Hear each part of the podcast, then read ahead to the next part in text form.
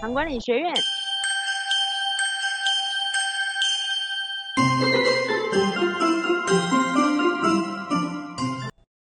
好，大家好，呃，我是袁振医师，呃，我们谈过了血糖、血脂，今天谈谈血压哈。那血压的话，我们先来把数数据做一个界定的哈。呃，如果血压是完全正常啊，你没有被诊断高血压的条件是很健康的话，是上面这个数字叫收缩压，下面的数字叫舒张压，大家记得两个数字都要一起对啊。它必须在一百二八十以下啊，两两个都要在以下啊。那什么时候叫做你的血压高一点？那还不叫高血压，也就是说不是到马上要吃药的哈。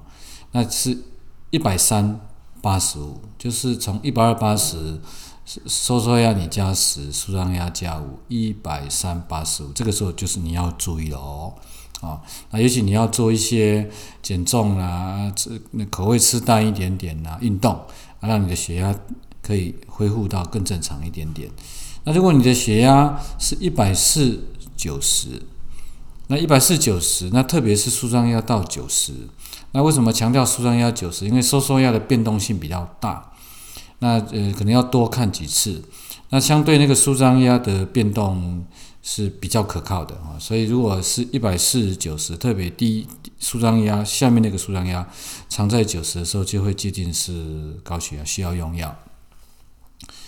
那我们还是再谈谈那个药的加或减哈。呃，之前的节目有提过，我们血压以糖尿病人因为三高要一起控制，所以通常会用两两颗或是最多到三颗的用药哦，少数人会更多哈。那我们还是谈那个药的加减。那如果我们对药要调到准，那我会建议是还是跟测血糖在家里要测一样，血压在家里要测量。那先前大家如果有在我们的呃元俊诊所的脸书有看过洛素与洛医师哈，那他有写了一篇血压的文章，那大家可以找到我们元俊诊所唐管理学院的脸书，可以再复习一下。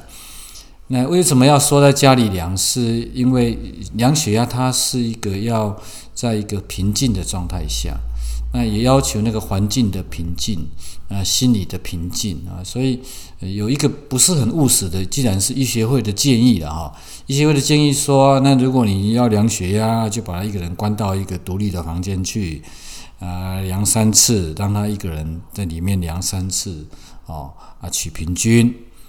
那你想，我们到底以一个诊所、医院到底要有多少隔间在那边，就是血压自动测量仪呢？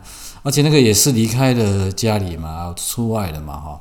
那所以呃，医学上能够做比较稳定的血压判断的时段是睡前跟隔天早上的起床，因为比较平静，所以在家里应该量睡前啊跟晨起早上起床，原则上有时候可能还是有高低起伏。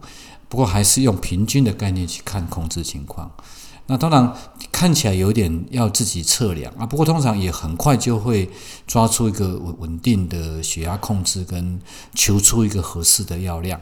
啊，在血压里面有一个叫白袍高血压。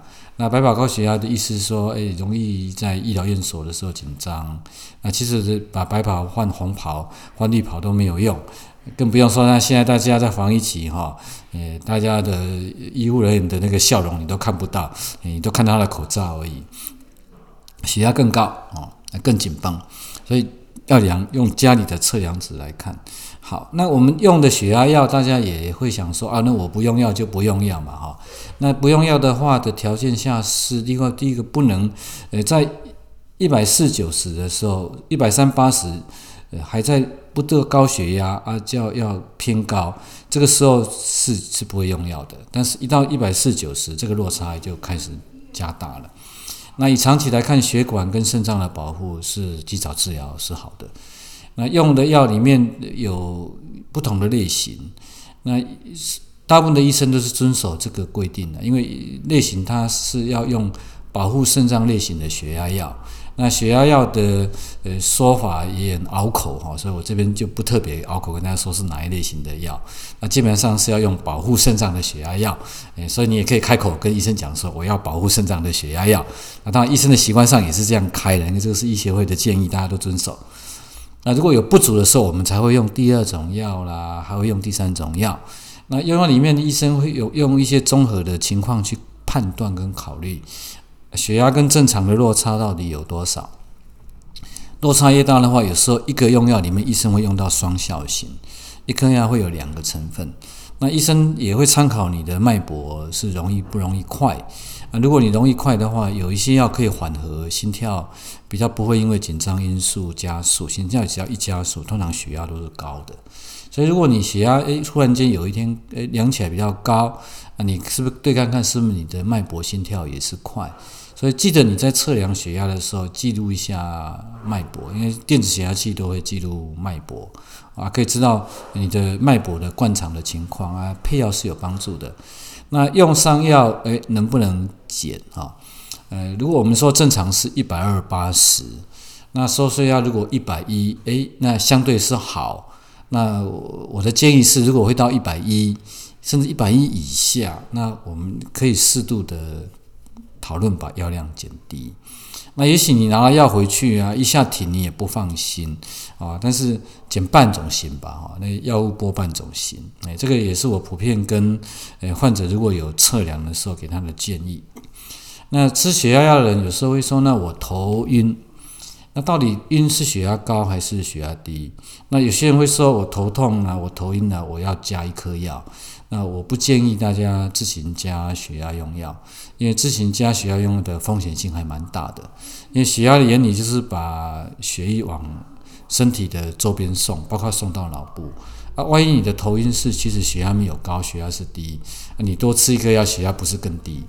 啊，那过去的做法会在急诊室塞一颗快速降血压的药，哎，这种做法发现，在短的时间内中风人数有增加，所以现在都禁止急诊室，诶，快速帮病人塞一颗药，血压下降。这个也是大家，呃，如果真的有些时候各种的不舒服啦、紧张了，血压高，你先先要杀怒照、三五照哈，呃，休息休息啊，然后再确认啊，也许看一天两天。哦，那你需要跟医生讨论用药的时候，再跟医生讨论是不是要再加药啊，千万不要自行做加药。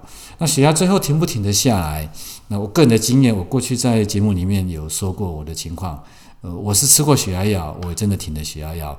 呃，我减了第十二公斤的时候，体重我血压药就停了哈。记得我是减了十二公斤的体重。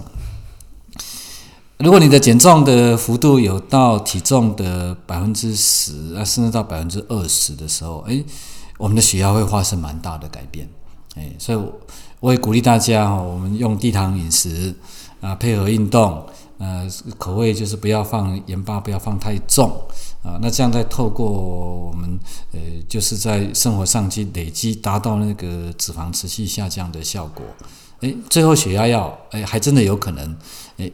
该停就要停。那有些人我们不建议他停，因为血压药有一里面有成分有保护肾脏的成分。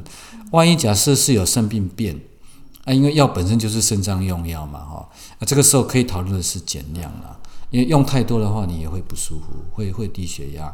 那这种低血压就叫做姿态性的低血压。所以记得你有服用血压的用药的情况下，你从椅子上坐着站起来，你从床铺起床。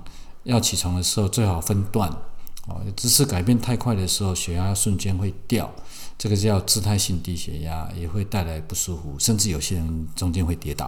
啊，以上的信息，呃，提供给大家做参考，谢谢大家收听。唐管理学院